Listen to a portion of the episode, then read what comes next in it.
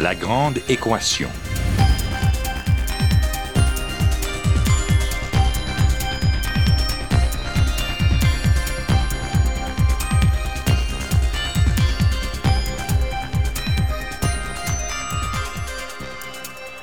Ici Normand Mousseau, bienvenue à La Grande Équation. Aujourd'hui, garder ses distances, la science de la télédétection.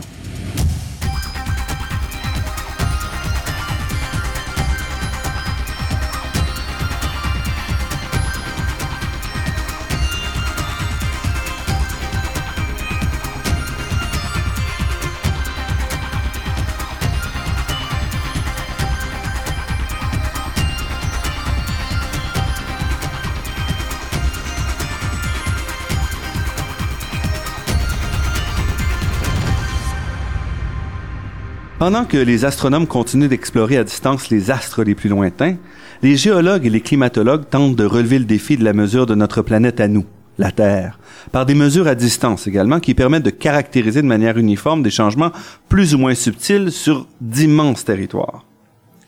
Or, contrairement à ce qu'on pourrait penser, le défi n'en est pas moins grand, comme nous l'explique Galifa Goïta, notre invité d'aujourd'hui, qui est professeur titulaire et directeur du département de géomatique appliquée de l'Université de Sherbrooke et chercheur au cartel, et dont les travaux portent sur les applications des outils de télédétection pour l'étude de l'environnement, dont les variations des niveaux de l'eau, la géomatique de la propagation des feux et des inondations, l'exploration minière, etc.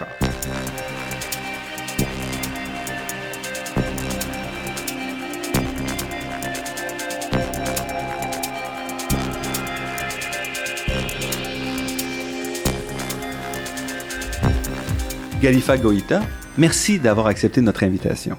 C'est moi qui vous remercie. Comme je viens de dire, vous êtes professeur et même directeur du département de géomatique appliquée, une discipline qui n'est pas très répandue ni très bien connue. Est-ce que vous pourriez nous dire un peu plus qu'est-ce que c'est cette discipline? Alors, euh, la, télé, la géomatique, euh, c'est euh, l'ensemble des sciences et techniques qui visent au fait à mieux comprendre notre planète alors, euh, il y a au fait plusieurs composantes euh, dans ces sciences et techniques.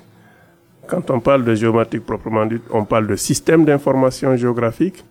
Alors, si vous voulez, ça c'est le réceptacle pour pouvoir non seulement accumuler des données, mais pour pouvoir les analyser d'une manière qu'on ne peut pas faire autrement. Alors, euh, c'est une manière efficace d'analyser les données sur l'échelle spatiale, donc sur l'ensemble d'un territoire. On va être capable de voir toutes les subtilités et surtout de croiser les informations, ce qu'on ne peut pas faire manuellement. On ne peut pas faire à l'œil.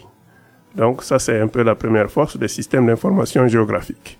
Et ça, ça repose énormément sur l'informatique. Ça repose, eh oui, c'est une application directe de l'informatique, mais euh, des bases de données, comme on le dit habituellement, mais cette fois-ci, il y a une dimension spatiale qui est intégrée aux bases de données, euh, qu'on ne retrouve pas dans les bases de données ordinaires, et c'est ce qui fait toute la force de la géomatique en plus des outils qui permettent de faire vraiment de l'analyse spatiale. Donc, c'est-à-dire regarder l'ensemble d'un territoire, pas un seul point, mais tout un territoire d'un seul coup d'œil. Et tout ça repose sur la capacité de mesurer. Alors, évidemment, euh, quand on a un système d'information géographique, il faut intégrer des données. D'où viennent ces données? La télédétection, c'est l'une des sources principales de ces données.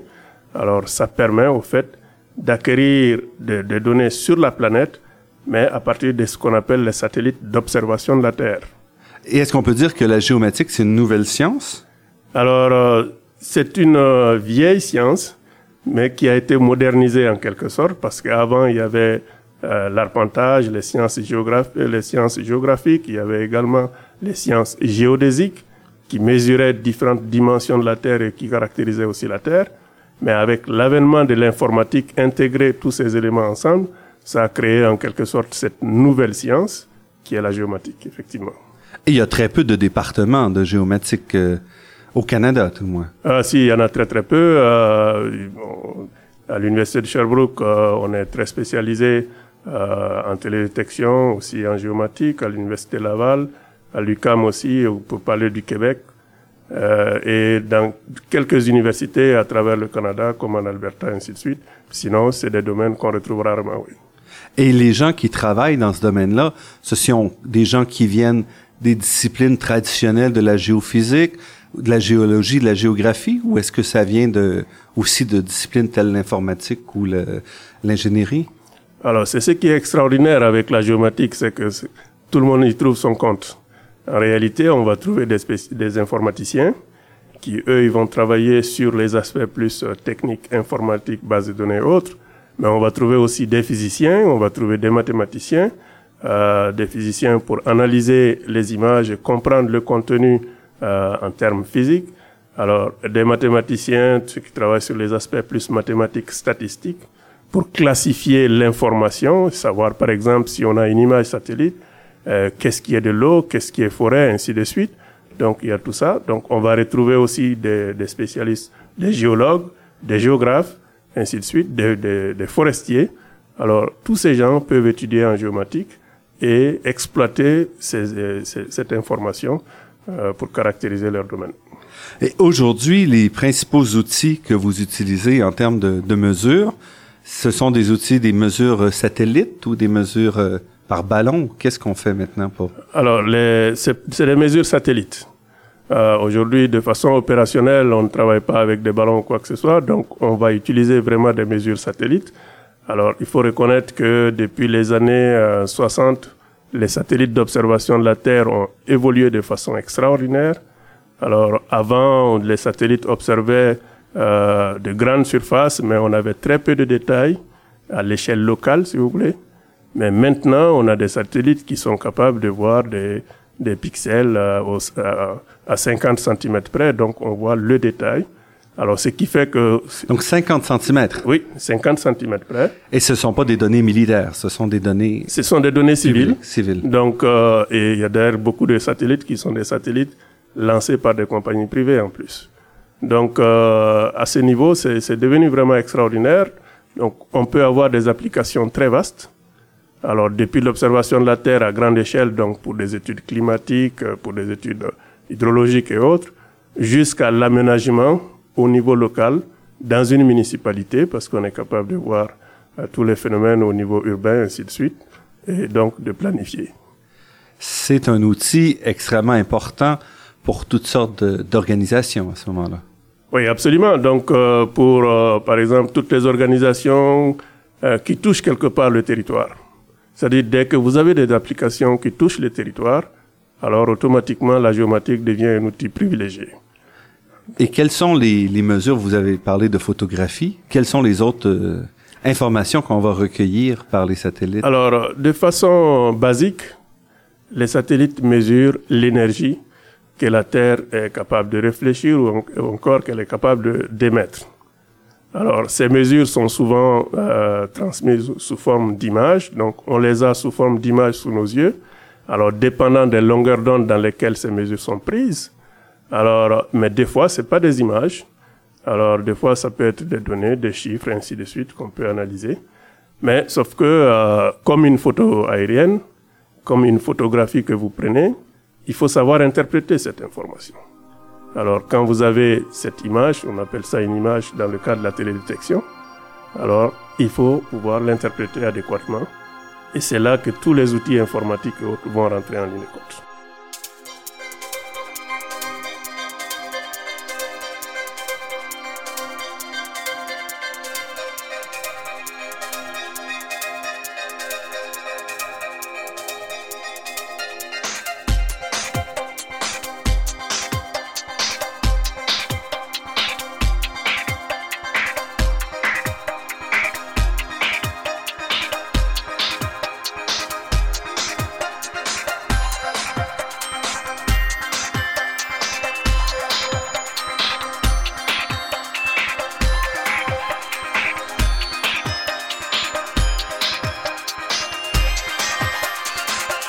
Ici Normand Mousseau, vous êtes à La Grande Équation et nous sommes en compagnie de Khalifa Goïta, professeur au département de géométrie appliquée de l'Université de Sherbrooke.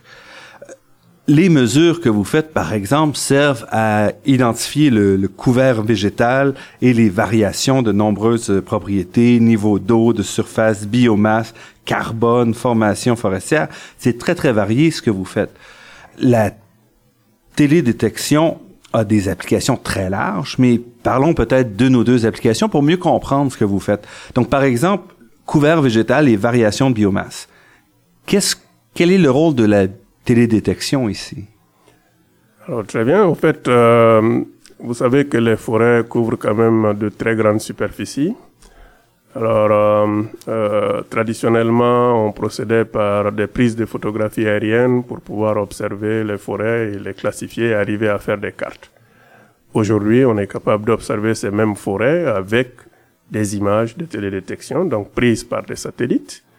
Et euh, en faisant ce qu'on appelle une classification de l'image, on peut faire la distinction entre ce qui est forêt de ce qui ne l'est pas, et donc des autres types de surfaces comme l'eau, ainsi de suite, euh, les couverts euh, urbains, euh, etc. Donc, ça, c'est le premier niveau d'information qu'on peut retirer. Et ça, c'est relativement simple. Même qu'un qu'un œil pas trop bien formé peut identifier où sont les forêts et où il est l'eau, par exemple. Sur une image satellite de, de grande résolution, euh, c'est facile de reconnaître parce que ça apparaît comme une photo en quelque sorte. Mais sauf que l'idée en télédétection, c'est d'aller au-delà de cette simplicité, c'est de faire en sorte que l'ordinateur lui reconnaisse si c'est une forêt ou si, si c'est de l'eau ou autre chose. Donc automatiser le processus. Alors donc voilà ce qui est un peu visé. Alors, mais on va au-delà de la reconnaissance simple de ce qui est forêt ou n'est pas forêt. Alors, l'idée, c'est de pouvoir caractériser la forêt. Alors, est-ce que c'est une forêt qui est en bonne santé, euh, son état de vigueur, ainsi de suite Mais mieux, on cherche à caractériser la forêt dans ses structures dimensionnelles, c'est-à-dire, alors, euh, quel est le volume de bois qu'on retrouve à l'intérieur de cette forêt? Quelle est la masse totale de feuilles, de débris, tous ces éléments? Donc, cette biomasse qui constitue la forêt parce que ça, c'est des informations très pertinentes, euh, non seulement pour euh, l'aspect climatique, mais aussi pour l'aménagement, pour l'exploitation forestière, ainsi de suite. Et là, ça commence à être plus difficile. Absolument. Donc là, ça prend des outils euh, qui vont au-delà des images de photographie euh, simples, et, et, ça va prendre des outils souvent plus complexes. Alors, c'est une des tendances de la télédétection, comme on a comme des outils qu'on appelle les lidar, qui eux permettent euh, de réfléchir euh, au fait qu'ils projettent finalement les rayons qu'ils reçoivent, c'est-à-dire un lidar, il va émettre de l'énergie. lidar, c'est un acronyme pour. Euh... Alors euh, lidar, c'est euh, pour c'est des mesures par laser. D'accord. D'accord. Donc un peu comme un radar. Un peu comme un radar, mais c'est des, plutôt que des du mesures son, plutôt des- laser. Ce sera de. Alors lumière. donc euh, le rayon laser qui arrive au niveau de la forêt est retourné, donc dépendant de la hauteur de la forêt. Alors donc euh, en analysant toutes ces données, on est capable donc de caractériser euh, la hauteur de la forêt.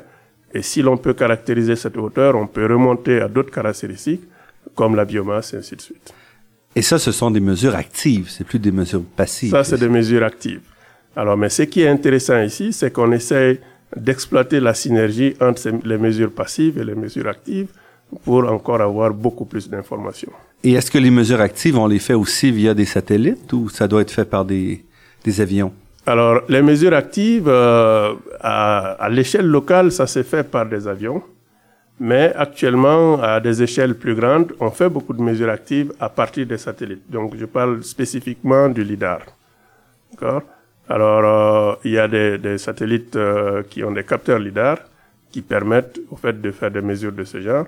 Mais elles sont surtout concentrées euh, pour les régions nordiques Où il n'y a pas beaucoup de population. où il n'y a pas beaucoup de population, euh, mais c'est surtout pour des applications sur les calottes glaciaires, ainsi de suite, sur la neige. D'accord? Mais il y a d'autres types de mesures actives, mais ça, c'est des mesures plus radar, euh, qui se font même à l'échelle locale à partir de satellites. Radar, euh, direct, malgré les nuages, malgré les... Alors, le radar a cette euh, particularité qu'il est insensible aux nuages. D'accord? Donc, en fonction des fréquences qui sont utilisées, donc euh, l'onde traverse les nuages sans aucun problème. Donc, que les conditions soient mauvaises, ça n'a pas d'importance. On arrive quand même à acquérir des données. Alors, c'est ce qui fait la force des radars. Alors, euh, ça, on ne peut pas le faire avec des données optiques. Alors, d'où les applications très larges des radars, par, exemple pendant l'hiver, euh, pour le suivi des glaces, des choses comme ça. Et outre la question de la biomasse, la question de l'eau aussi est assez importante. Au Québec, entre autres, avec les grands barrages. Donc la télédétection est de plus en plus utilisée pour gérer ces barrages-là, mais aussi prévoir les inondations ou comprendre un peu la question des crues. Absolument. Et c'est, ça fait partie des travaux sur lesquels, euh, dans lesquels vous êtes même impliqué. Oui, absolument. Donc, euh, en fait, les, dans les toutes premières applications même de la télédétection, on retrouve la caractérisation des eaux, de l'eau de surface. Donc, juste pour reconnaître des plans d'eau, ça c'est relativement facile en télédétection et ça faisait partie des premières applications. Mais quand on veut aller plus loin que ça, c'est-à-dire commencer à estimer des volumes d'eau, euh, par exemple des volumes d'eau stockés sous forme liquide ou sous forme solide, comme la neige, alors là, il faut euh, aller dans d'autres domaines, dans d'autres fréquences de mesure, par exemple comme les micro-ondes, qui vont nous permettre de caractériser le manteau neigeux euh, pour pouvoir estimer son contenu en eau, son équivalent en eau, comme on l'appelle. Et ça, c'est extrêmement important, par exemple, pour le Québec. Euh, on sait qu'il y a environ 30 à 40 euh, de l'eau qui est utilisée pour la production d'hydroélectricité qui vient de la neige, qui provient de la neige. Donc, c'est important de le savoir, ça. Important de comprendre combien d'eau est tombée et combien d'eau est accessible dans les bassins versants qui mènent au, au grand réservoir. Absolument. Donc, euh, c'est pour ça qu'il y a beaucoup de recherches dans ces domaines pour essayer de voir comment on pourrait utiliser des données satellites euh, pour pouvoir caractériser non seulement les précipitations qui tombent, mais également la neige. Donc, peu importe la forme des précipitations, comment on pourrait les caractériser pour savoir qu'est-ce qu'on retrouve chaque année, année après année, au niveau de chaque bassin, et ainsi de suite. Donc, c'est un peu ça un objectif euh, à, long terme qu'on essaie de. Et où en est-on aujourd'hui? Est-ce qu'on peut le faire ou ça reste encore euh, un espoir, un, un, but à atteindre de, comme chercheur? Il, il, reste encore euh, beaucoup de travail à faire dans ce domaine. Alors, euh, euh simplement parce que euh, on n'a pas encore tous les outils satellites, les outils de télédétection nécessaires pour arriver à faire une caractérisation à l'échelle très large. Mais il y a des zones où on arrive à le faire très bien, par exemple des zones comme les prairies et autres, où on peut euh, caractériser, par exemple, le manteau neigeux à partir des satellites actuels. Parce que c'est relativement uniforme là-bas. C'est relativement uniforme. Souvent, il n'y a pas de, il y a pas de forêt, ainsi de suite. Parce qu'il y a une interférence entre la forêt et le, manteau neigeux euh, qui, vient compliquer la chose, plus la topographie, plus le fait que la neige elle-même, c'est un milieu quand même qui est très dynamique, même si on a l'impression que ça bouge pas beaucoup. Alors, il y a des grains qui se métamorphosent euh, toujours. Et ces grains, euh, dépendant de leur distribution et de leur quantité, ont une influence sur la diffusion de l'énergie. Alors c'est ça que nous, nous, mesurons. Donc vous voyez un peu directement toute la problématique à laquelle on fait face. Donc euh, ce qui fait qu'il y a encore du travail à faire pour arriver à faire une, bonne caractérisation. Et ici, on parle de caractérisation quand même sur des temps relativement longs, de mois. Et qu'en est-il sur des temps beaucoup plus courts, par exemple, pour caractériser ce qui mène à une inondation, à des crues particulièrement élevées? Est-ce que la télédétection joue un rôle? Par exemple, on a vu l'an dernier les, les grandes inondations là, sur le Richelieu. La, la, joue un rôle. Elle permet de faire le suivi, par exemple, dans le cas d'une inondation, elle permet de faire le suivi euh, euh, quotidiennement euh, de ce qui se passe au niveau du bassin d'inondation. Parce qu'on a la capacité aujourd'hui avec les satellites, par exemple le satellite canadien RadarSat 2, alors on a la capacité d'orienter le satellite de sorte que et puissent regarder de façon continue ce qui se passe. Alors, ce qui fait que ça nous permet de suivre continuellement euh, ce qui se passe. On n'est pas obligé d'attendre que le satellite fasse un tour non, de la on Terre. n'est pas obligé d'attendre qu'il revienne, donc on peut le dépointer et l'orienter sur un phénomène en particulier. Alors ça, ça devient extrêmement intéressant. Alors, en amont de ça, par exemple, en utilisant des données euh, radar, il est possible donc de voir l'état des rivières l'état d'englacement des rivières, ainsi de suite, et même de prévoir si, euh, euh, si on ne fait absolument rien, ce qui pourrait se passer en termes d'inondation et autres. Et vous dites possible, mais c'est ce qu'on fait présentement. Est-ce que c'est ce que fait, par exemple, la sécurité publique euh, Ben, ça se fait. Ou... Je sais qu'à l'INRS, il y a eu des travaux là-dessus, et puis c'est appliqué par certaines agences qui travaillent dans ce domaine de la prévention. Donc, euh, oui, ça se fait, oui.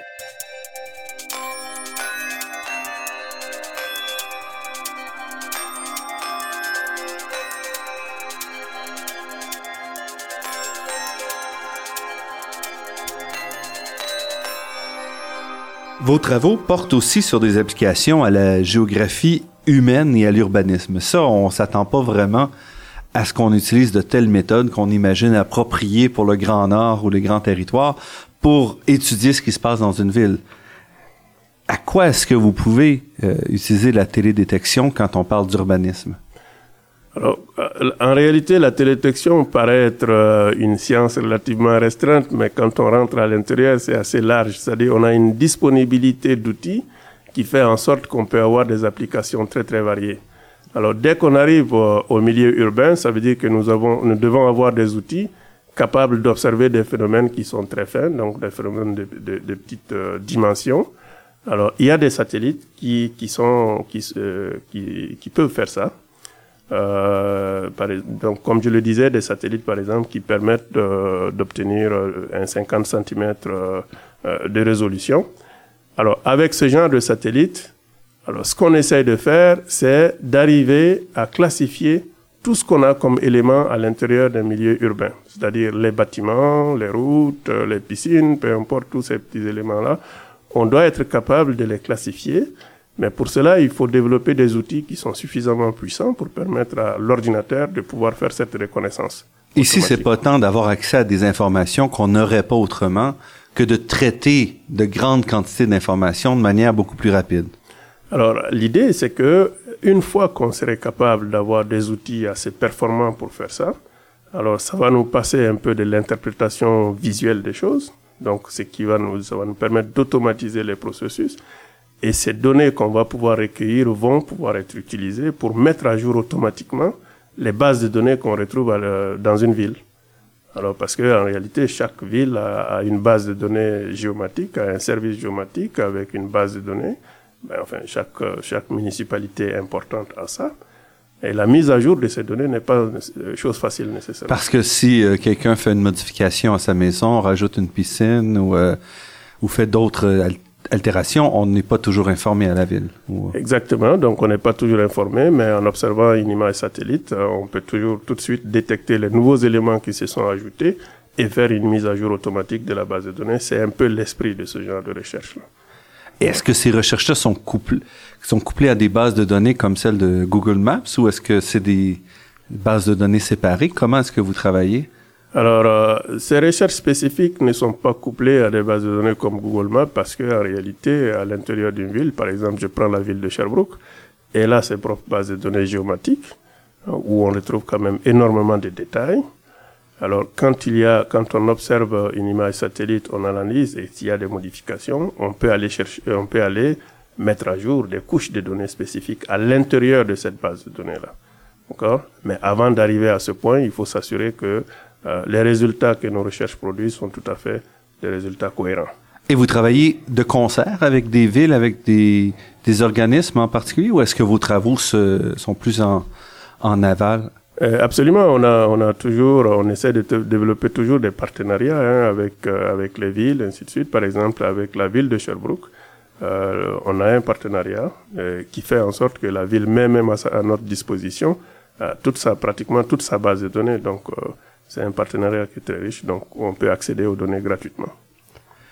Et comment est-ce qu'on accède justement à ces données? Est-ce que ce sont des données ouvertes à tout le monde? Par exemple, on sait qu'aux États-Unis euh, les données publiques sont en général gratuites et disponibles pour tout le monde. Au Canada, c'est pas toujours comme ça. Il y a certaines euh, banques de données qui sont, euh, même si elles sont produites par le gouvernement, elles sont vendues.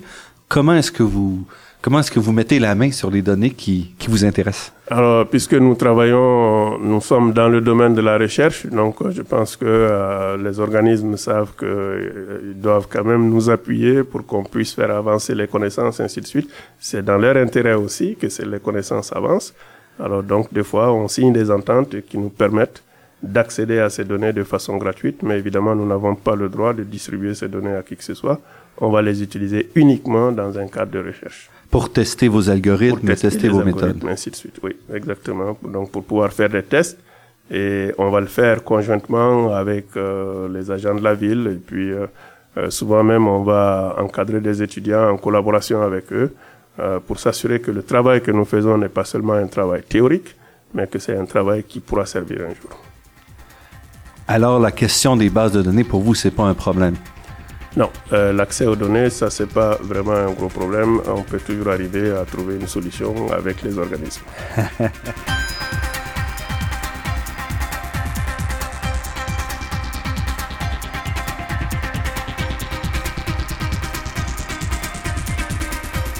Restez avec nous, nous serons de retour après cette pause.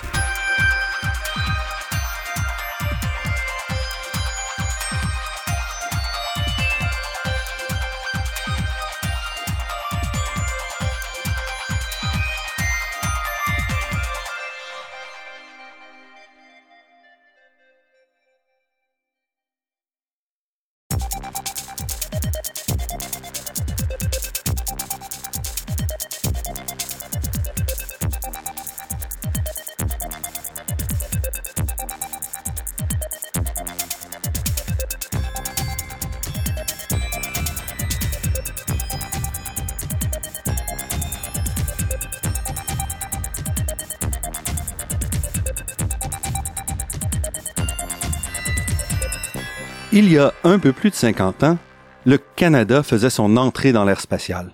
Une entrée qui était très remarquée et qui a jeté les bases de l'industrie spatiale canadienne qu'on connaît aujourd'hui.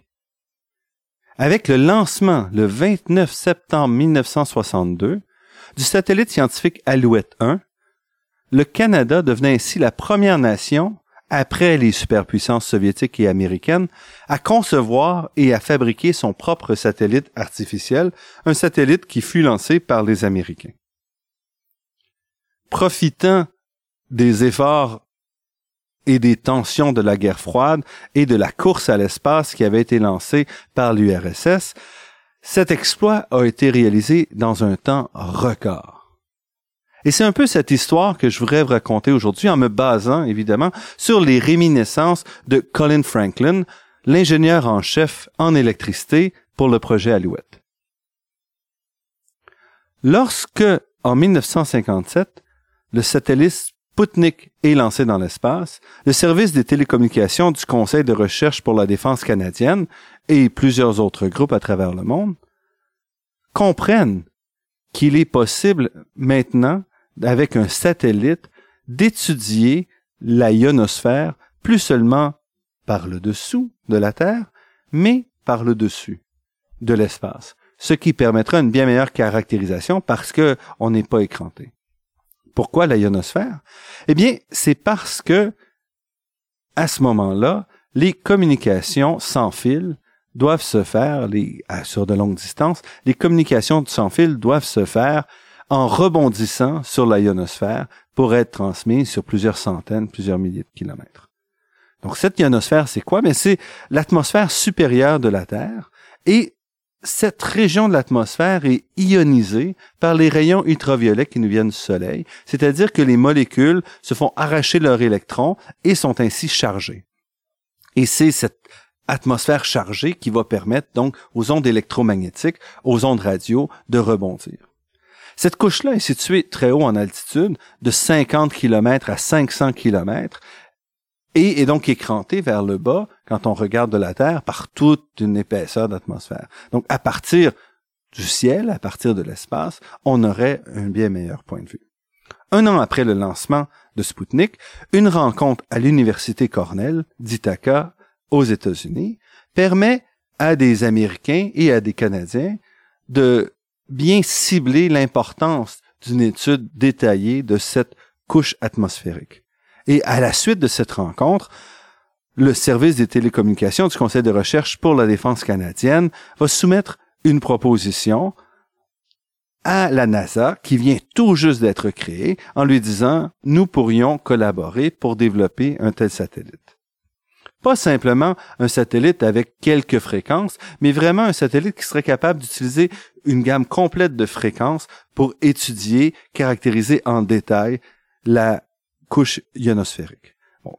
Immédiatement, la proposition est acceptée sans trop de formalité, parce qu'à ce moment-là, on n'a pas de programme spatial en place, on n'a pas d'organisation d'agence aérospatiale et tout. On s'entend rapidement, c'est pressé, il faut qu'on avance. Et les États-Unis acceptent que le Canada construise ce satellite en disant, nous, on va vous fournir à la fois la fusée pour envoyer le satellite dans l'espace, ainsi qu'un réseau planétaire de stations au sol qui pourront recevoir les communications provenant du satellite. Donc les Américains ont un intérêt ici, tout d'abord, que le Canada développe une capacité spatiale. Il s'agit d'attirer d'autres pays dans cette course à l'espace, surtout des pays amis, pour essayer de faire front commun contre l'URSS. À ce moment-là, c'est vraiment la, course très folle entre les, deux blocs pour savoir qui contrôlera l'espace.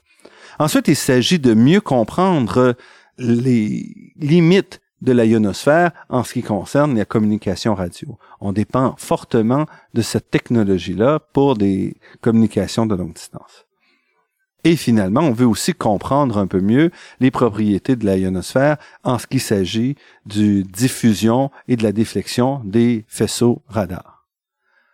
En dernier, on s'intéresse aussi aux communications haute fréquence qui vont être entre le satellite et les stations au sol. Et là aussi, on a beaucoup à apprendre parce que on connaît très peu cette euh, gamme de fréquences et l'impact puisqu'on n'a pas encore de satellite, on n'a pas encore fait de communication à cette distance. Malgré tout, la NASA n'y croit pas beaucoup. Il pense pas que le Canada va réussir un tel projet, un projet très complexe quand même. Et donc, pendant que les Canadiens embarquent dans la construction de ce premier satellite, eh bien, la NASA donne un contrat à un autre centre situé à Boulder au Colorado pour faire un satellite qui sera moins compliqué, entre autres qui n'aura pas à émettre dans une série de, fréquences, mais qui opérera simplement dans quelques fréquences bien données.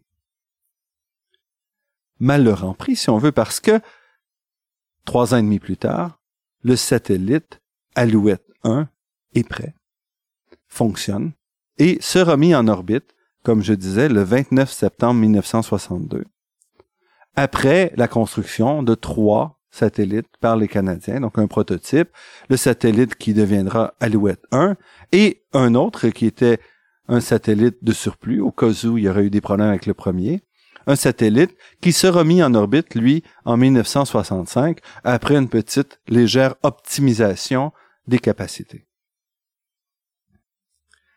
C'est assez remarquable la vitesse à laquelle on a mis en place ce satellite, on l'a construit, puisque l'équipe canadienne n'avait aucune expérience dans la construction de satellites.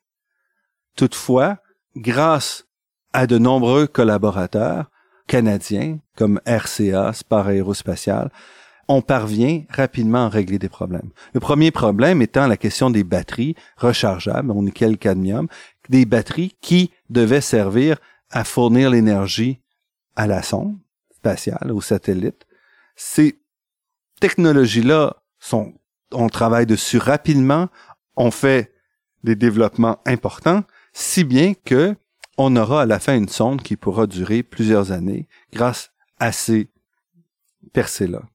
Après trois ans et demi de travaux, on a un satellite de 145 kg, un satellite avec des antennes extrêmement longues, avec une capacité de faire des mesures sur un spectre continu de fréquence et aussi un satellite qui dépassera de loin la durée de vie des satellites de l'époque. Donc à l'époque, on envoyait un satellite, on espérait qu'il survive quelques mois. Eh bien, Alouette 1 aura performé et aura produit des données pendant une dizaine d'années. Ce premier satellite sera le début de l'aventure spatiale du Canada.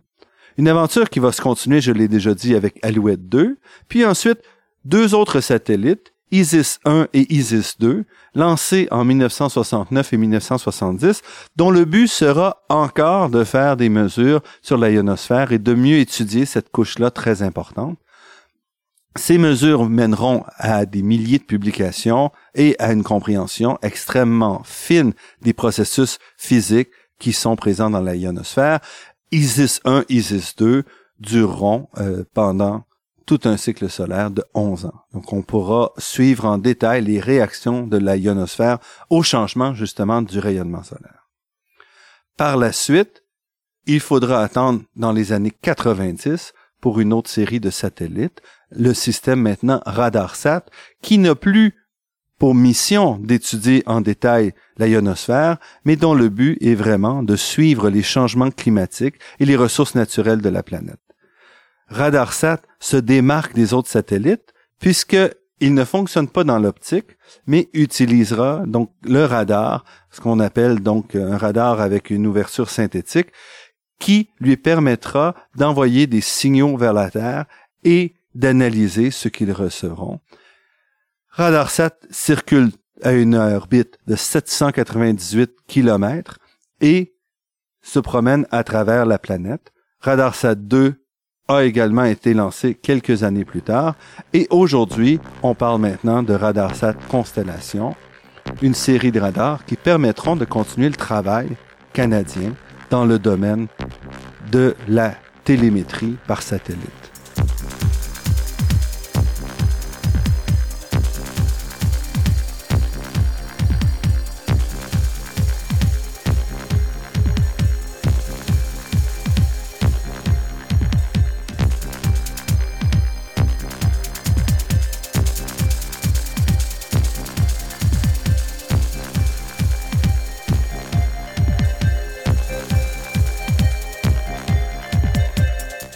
Ici Normand Mousseau, vous êtes à La Grande Équation et nous sommes en compagnie de Khalifa Goïta, professeur au département de géométrie appliquée de l'Université de Sherbrooke.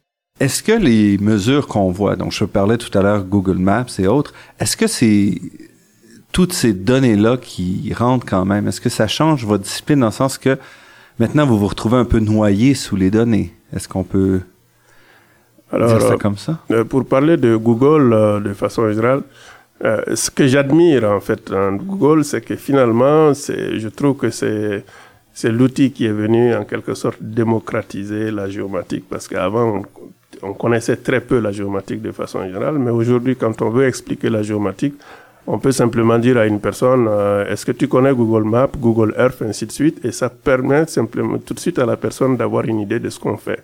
Donc ça c'est extraordinaire. Évidemment, il y a beaucoup de données qui sont intégrées dans, dans un système comme Google, que ce soit dans Google Earth ou dans Google Maps. Il y a beaucoup de données qui sont intégrées là-dedans. Mais ce sont des données qui ont été déjà retravaillées. Alors, ce ne sont pas des données brutes. Lorsque nous nous faisons la recherche, euh, en général, on s'appuie sur des données qui sont des données brutes et qu'on va pouvoir analyser de façon assez fine. Alors, mais euh, ce qu'on voit dans Google, alors, c'est des données qui ont déjà subi des traitements, alors qu'on ne va pas utiliser généralement de façon directe comme ça dans nos recherches, mais pour des applications quotidiennes, oui, on va pouvoir les utiliser. Et quelle est votre votre relation justement vers le public? Parce que l'essentiel de vos travaux s'adresse vraiment à des gouvernements, à des institutions, à des, des, des entreprises privées qui ont besoin d'informations particulières. Est-ce qu'il y a certaines de ces informations-là qui devraient est disponible pour le public via vos analyses. Je veux dire, pas nécessairement les données brutes, évidemment. Mais est-ce que vous pensez que la géomatique a aussi un rôle euh, public? Alors, la géomatique a un rôle public. Peut-être qu'on n'arrive pas à, pousser ça jusqu'au point où tout le monde peut euh, en savoir plus, mais euh, effectivement, je crois qu'il y a lieu de faire en sorte que euh, les produits que nous générons à partir de la géomatique soient accessibles à un plus grand public. Et quel serait, par exemple, un produit, vous dites, ah ça, ça serait vraiment quelque chose que je voudrais pousser et qui devrait être disponible? Alors, lorsqu'on on peut produire de l'information, par exemple, euh, sur l'état de pollution de l'atmosphère, des choses comme ça, on peut produire de l'information sur euh, l'humidité des sols que des agriculteurs pourraient regarder, on peut produire de l'information euh, sur l'état des forêts ou bien sur l'état des feux, sur euh, les inondations.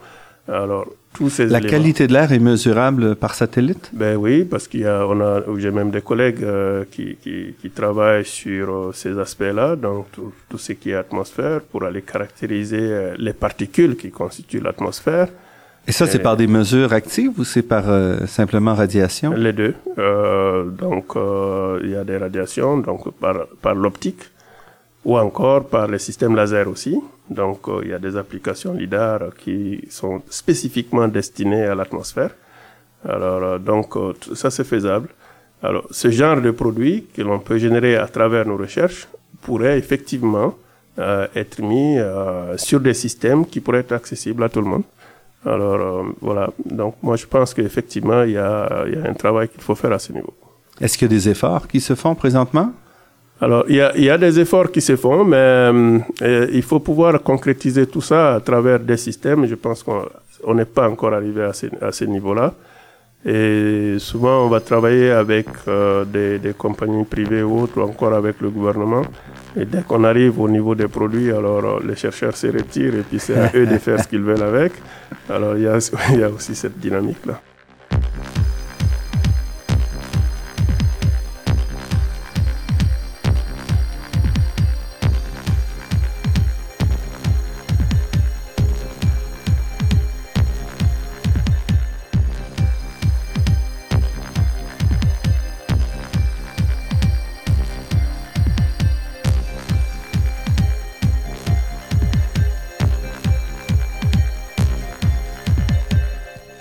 Ici Normand Mousseau, vous êtes sur les ondes de Radio Ville-Marie à La Grande Équation et nous sommes en compagnie de Khalifa Goïta qui nous parle de géomatique et de télédétection. Vous avez une discipline qui est jeune d'une certaine façon avec la nouvelle technologie. Vous disiez que ça remonte quand même à un certain temps. Comment, comment voyez-vous son développement au cours des prochaines années, au cours des prochaines décennies? Est-ce qu'on peut s'attendre à ce qu'elle joue un rôle de plus en plus important pour notre compréhension du monde qui nous entoure? Euh, la géomatique a tout un avenir euh, et, il y aura énormément de développement dans, dans ce domaine-là au cours des prochaines années parce qu'on n'a qu'à voir simplement l'évolution qui a eu lieu euh, depuis les années 60 jusqu'à maintenant. Parce que n'oublions pas que lorsqu'on parle de géomatique, il n'y a pas seulement que les satellites, il n'y a pas seulement que les, les cartes, il y a aussi les GPS qu'on utilise tous les jours, c'est des applications géomatiques. Alors, euh, donc, tous ces éléments-là, avec les téléphones mobiles, euh, qui commencent à intégrer beaucoup d'applications avec des cartes à la base, et ainsi de suite. Alors, les Google Maps, Google Earth. Alors, ce ne sont euh, que, c'est le début simplement, à mon avis. Il y aura énormément de choses à venir. Et là, par exemple, on parle d'utiliser les téléphones cellulaires pour euh, pour cartographier le trafic, par exemple, les embouteillages. Vous, est-ce que vous voyez des applications, d'autres applications, des appareils mobiles personnels qui pourraient maintenant retourner de l'information vers vos banques de données?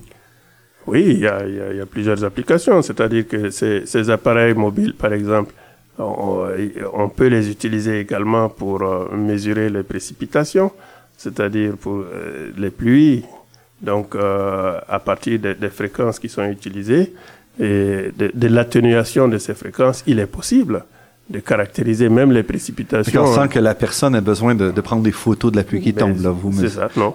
Donc, parce que c'est un réseau, ça fonctionne sous forme de réseau, donc, parce qu'il y a plusieurs personnes qui possèdent des appareils, donc, en utilisant ces réseaux. Donc, simplement en mesurant les, les, réceptions les des signaux des différents téléphones, exact. on donc, peut avoir une idée de la, de la quantité d'eau dans l'air. On, on, peut arriver jusqu'à ce niveau. Donc, vous voyez que c'est, ça peut être des applications intéressantes qu'on n'avait pas imaginées avant.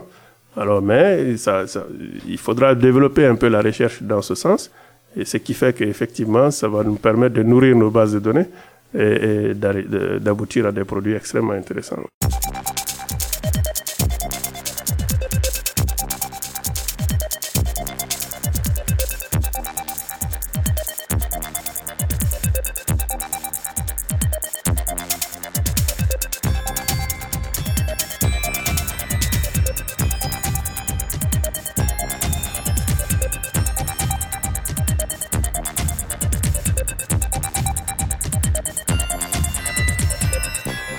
Votre discipline, la géométrique, elle manipule des grandes quantités de données. Est-ce que vous avez quand même, euh, est-ce qu'il y a quand même une certaine peur qu'une partie de ces données-là soit des données à caractère plus privé? Est-ce qu'il y a des questions de, si on veut, de protection de la vie privée dans, dans ce que vous faites ou c'est vraiment pas une, euh, une problématique chez vous? C'est des questions qui commencent euh, à se poser de plus en plus, surtout avec les téléphones mobiles avec les GPS, donc les systèmes de suivi euh, des personnes, ainsi de suite.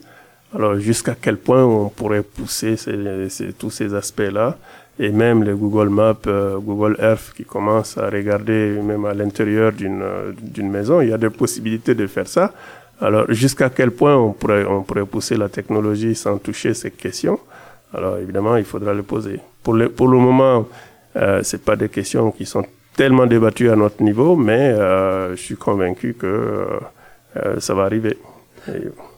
Et en termes d'outils, donc vous avez parlé beaucoup d'algorithmes. Donc on a des données qui proviennent essentiellement du spectre électromagnétique. Et la grande difficulté, c'est le traitement a posteriori des données. Est-ce qu'il y a des nouveaux outils aussi qui s'en viennent, des nouvelles façons de mesurer, peut-être plus actives, qui vont être mises dans les satellites dans les années à venir que vous voyez, vous attendez avec impatience? Oui, il y a, d'ailleurs plusieurs satellites qui sont annoncés, que nous attendons avec beaucoup d'impatience. Je viens d'ailleurs d'une campagne de terrain où euh, on faisait des mesures expérimentales. J'étais au Manitoba pour ça, donc on faisait des mesures expérimentales. Et l'objectif, c'est de pouvoir développer des méthodes qui vont permettre d'estimer l'humidité des sols dans les milieux agricoles comme sur les milieux forestiers.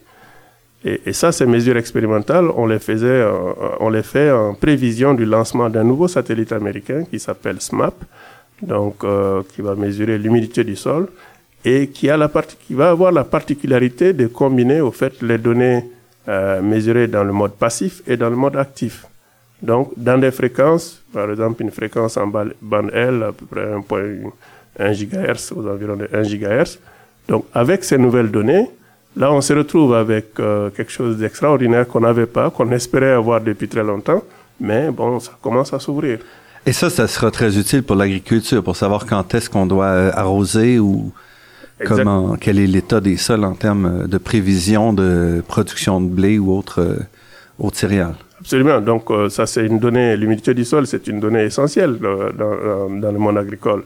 Donc, si on peut caractériser ça, on peut en même temps euh, voir les, les, états de sécheresse, ainsi de suite, quand est-ce qu'il faut planifier euh, les irrigations, tous ces éléments-là. Donc c'est absolument crucial.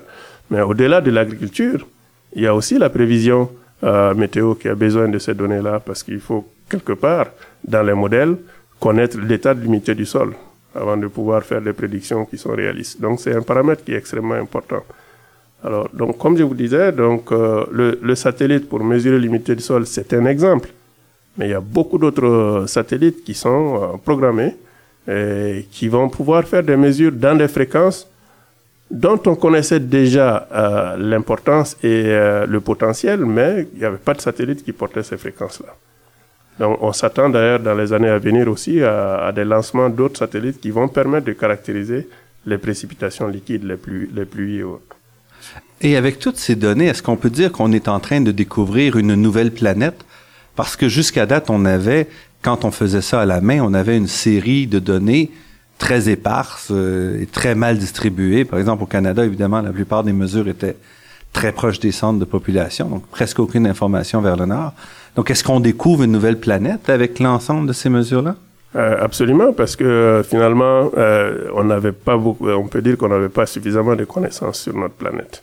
Mais avec tous ces satellites, toute cette série de mesures, de plus en plus, on arrive à reconstituer l'information et avoir des données sur des parties de la planète qu'on ne maîtrisait pas du tout. Donc, euh, ça va donner de grandes découvertes, ce qui va nous permettre de mieux comprendre en fait notre planète, c'est sûr. Et de mieux comprendre l'impact qu'on a aussi sur cette planète. Absolument. Donc, euh, ça, c'est un autre aspect important. Oui. Khalifa Goïta, professeur titulaire et directeur du département de géomatique appliquée de l'Université de Sherbrooke, je vous remercie beaucoup pour cette entrevue qui nous ouvre un peu la porte sur une toute nouvelle discipline ou une ancienne nouvelle discipline qui offre un nouveau visage euh, à la Terre. Merci. C'est un plaisir pour moi et c'est moi qui vous remercie.